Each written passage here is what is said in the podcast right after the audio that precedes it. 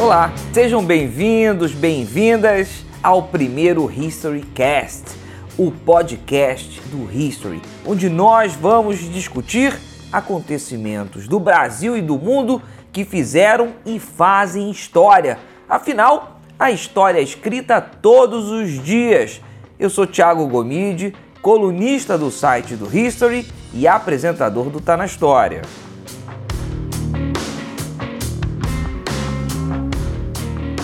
Nesse primeiro episódio, nós iremos relembrar o maior desastre ambiental da história do Brasil, que está completando quatro anos: o rompimento da barragem do Fundão, em Mariana, Minas Gerais. O distrito de Bento Gonçalves foi destruído.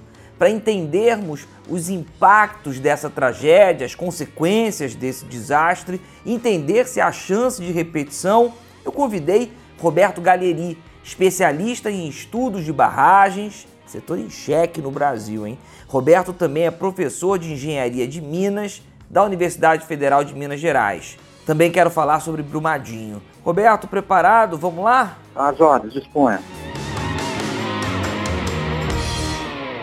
Professor Roberto, pesquisadores da Universidade de São Paulo e da Universidade Federal de Minas Gerais que o senhor leciona, né, fizeram um raio-x do desastre, trazendo perspectivas econômicas. Com base em estudos, a economia do município irá apresentar uma taxa de crescimento no período de 2016 a 2020 cerca de 50% inferior. O que isso significa? Né? Que o PIB municipal estará em 2020 abaixo do nível observado em 2016.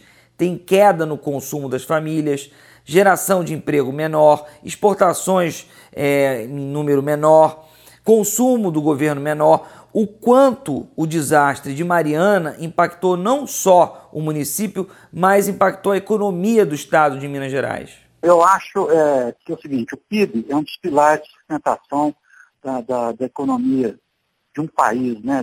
a mineração né? é um pilar de sustentação do, do PIB do, de um país. No caso, o Brasil ele, ele é um país extremamente dependente do, do, do, minério, principalmente do minério de ferro. Então isso vai influenciar. Então, uma pesquisa da revista Exame falou que o PIB do estado de Minas Gerais está com um valor negativo de aproximadamente em 3%. Isso é reflexo desses acidentes de mineração que nós tivemos por aí. O minério de ferro representa, professor, cerca de 8% do total de exportações brasileiras. É estimado que 80% dos recursos de Mariana venham da mineração. É muita coisa. Mas vamos olhar agora para os impactos do desastre na saúde. Mariana tem vivido surtos de febre amarela. Segundo a Fiocruz, há indícios que a razão pode ter sido a degradação do ecossistema aquático e também das margens do Rio Doce atingido pela lama. Né? Também especialistas da Fiocruz identificaram a possibilidade de surtos de infecção, agravamento de doenças crônicas entre os atingidos, doenças respiratórias por causa da toxicidade da lama, aumento de estresse, transtornos pós-traumáticos. Um rompimento de uma barragem, evidentemente, vai muito além das questões financeiras. Isso aí é uma, uma catástrofe, né? A gente está como se estivesse passando por uma guerra. Né? Então você tem todos os traumatismos de uma guerra, que isso foi um, uma catástrofe que varreu toda aquela região. Isso pode ter é, esses reflexos. Né? 63 milhões de, de metro cúbico sendo despejado de repente. Né? Então, é como se tivesse uma super enchente, um dilúvio. Né? Então, isso realmente pode ter esses, esses esses reflexos todos. Agora, com relação à toxicidade da lama, eu só gostaria de fazer um, um comentário. A lama ali, ela é composta por partículas de minerais de ferro e basicamente por partículas de sílica. Então, essa toxicidade é função do particulado sólido que está no meio daquela suspensão, daquela água ali, né? Água mais sólida, formando uma polpa. Mas aquilo ali sedimenta e a água clarifica, com o tempo ela, ela se restabelece, né? E se não restabelecer, a gente pode ter sistemas de tratamento de água, né, que pode tornar essa água utilizável novamente. Está sendo feito isso? Não está sendo feito, mas a própria natureza cuida, cuida disso, né? Porque se você pensar no tipo de material particulado lá, você tem partícula grosseira e partícula muito fina. A partícula grosseira, ela sedimenta é, mais rápido que a partícula mais fina que é transportada ao longo do fluxo do rio ali. Tem aquela barragem lá de Candonga, que sequer tem um pouco também. E outras barragens que pode ter ao longo do leito do rio. Então, mas assim, questão de elementos tóxicos, metais pesados, a lama do minério de ferro não contém elemento com essa toxicidade que possa fazer um mal assim mais severo ao ser humano. É só a questão da, da, da porcentagem de sólidos, que é como se, se você tivesse a época de chuva de um rio. Ele enche a lama, fica, né, você desce aquela água cheia de, de partículas sólidas, né? A Anvisa liberou o consumo de produtos vindos da região. O negócio é que os consumidores não confiam, há uma desconfiança. É, isso que tem que ser colocado para o público, sabe? Que não tem essa toxicidade que às vezes é, é comentado pela própria imprensa, né? Porque você tem os minerais que tem no minério de ferro, praticamente hematita, quartzo, mais alguns minerais portadores de alumínio ali. Você não tem nada metal pesado, mercúrio ou outro é, cádmio, alguma coisa desse tipo, sabe? cobre, assim, que possa provocar um, um, um dano maior, dano à saúde que eu estou falando. O próprio material sólido, o pessoal aqui da UFMG, da, da pessoal das ciências biológicas, eles têm feito alguns testes nessa área de recuperação da área do Rio Doce ali, das bacias do Rio Doce, que eles têm feito que tratando, é, a vegetação cresce normal, restabelece, plantações de, de, de leguminosas pode ser feito nesse material que o plantio responde bem a esse material que pode estar no momento como cobertura dessa, da margem do Rio Paraupeba. Nós tivemos com o rompimento da barragem 18 mortos e um desaparecido. 39 municípios foram atingidos mais de 600 quilômetros de destruição, e aí esses números variam. 30 milhões de metros cúbicos de rejeitos, o professor já acabou de falar 60 milhões de metros cúbicos de rejeitos, isso significa de 20 a 40 mil piscinas olímpicas, nós temos mais de mil desabrigados, 80 quilômetros quadrados no mar a partir da Foz sendo contaminados. Professor, existe um laudo final sobre por que, que a barragem rompeu? Não, não existe laudo final, não. E muito dificilmente a gente vai ter, nesse momento, alguma coisa é, que a gente possa é, ser taxativo e falar o que foi que aconteceu. O que a gente observa é que a gente estava na época do rompimento da barragem da, da, do Fundão, o preço do minério de ferro estava muito embaixo, estava por volta de 30, entre 30 e 40 dólares a tonelada. E ele já teve, né, um pouquinho antes, alguns meses antes, já teve quase 120 dólares a tonelada.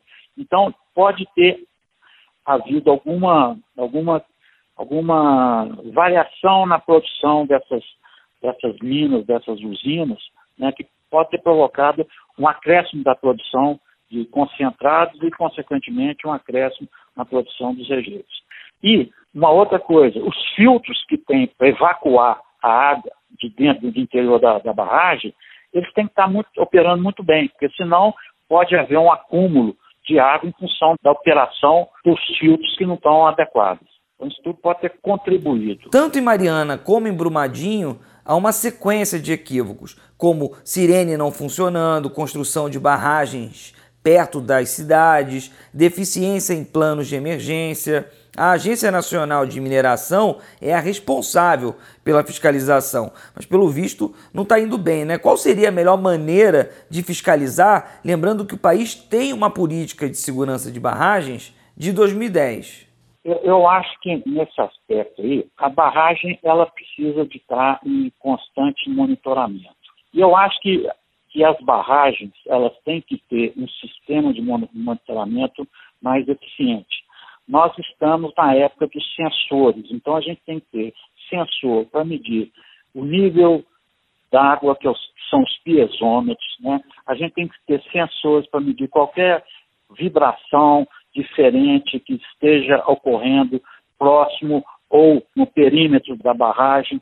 Então, esses sistemas têm que estar todos conectados, junto com a, com a, a gente hoje em dia, com a quantidade de tecnologia que a gente tem, todas as barragens elas deveriam ter um controle que respondesse não só à empresa, como também à Agência Nacional de Mineração, como também para alguma defesa civil de cidades que estejam próximas a essas barragens. Então, devia mais ter um sistema com redundância de informações que qualquer um poderia ter. Se dá um alarme lá, qualquer pessoa imediatamente pode ter uma ação. Falei que o governo tem responsabilidade, mas as empresas também têm, está na lei. Professor, o senhor falou da parceria de diversos braços da sociedade, mas isso não está acontecendo na velocidade. Você viu esse acidente do óleo, é a velocidade que nós, nós agimos aqui, nós estamos velocidade de lesma. Tá, tá, o, o, governo está todo assim, nós estamos todos paralisados. Entendeu? Então, assim, a gente tem que ter uma gestão bem mais eficiente.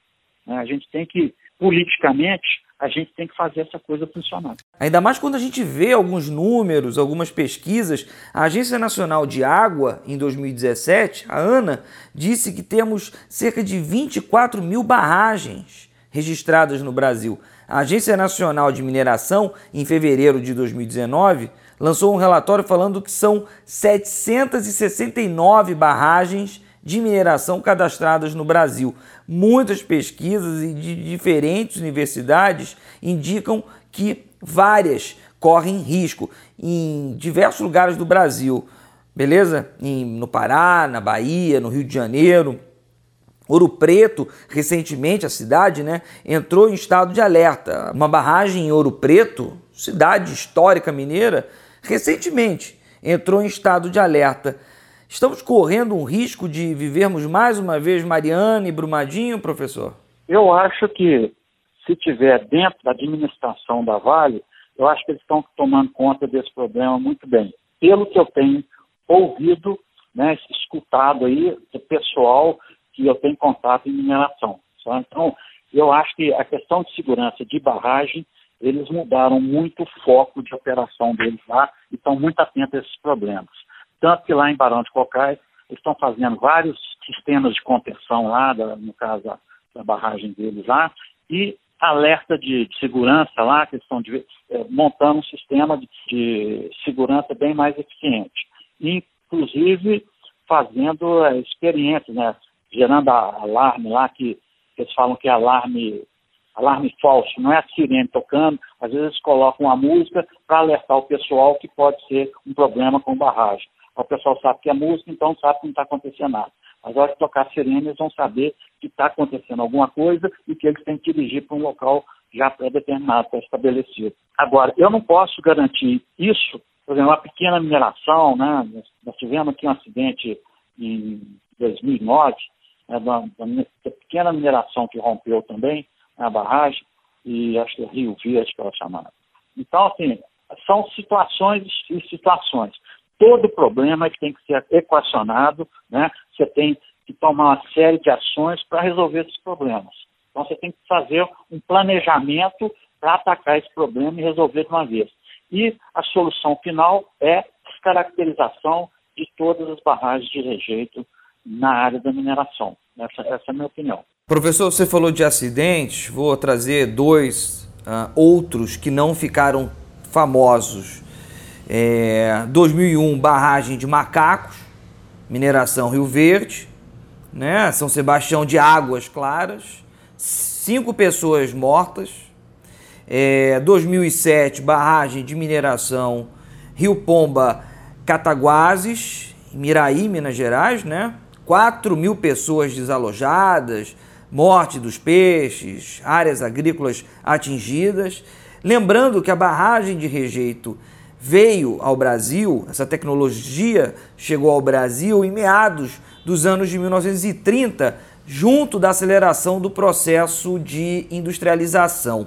No Peru e no Chile já são proibidas as barragens uh, de rejeitos, na Austrália também caminha para esse fim. É muito mais perigosa a barragem de rejeitos, professor? Ela é uma, é uma, é uma, é uma é estrutura né, que ela tem que ser monitorada o tempo todo. Né? Então, assim, a Austrália não tem barragem porque também não tem água, né? Então, você tá, a mineração lá tem área deserta. Então, uma outra questão. Chile, realmente, eles, eles, eles descomissionaram todas as barragens deles e a gente tem que partir para essa, essa, essa direção também.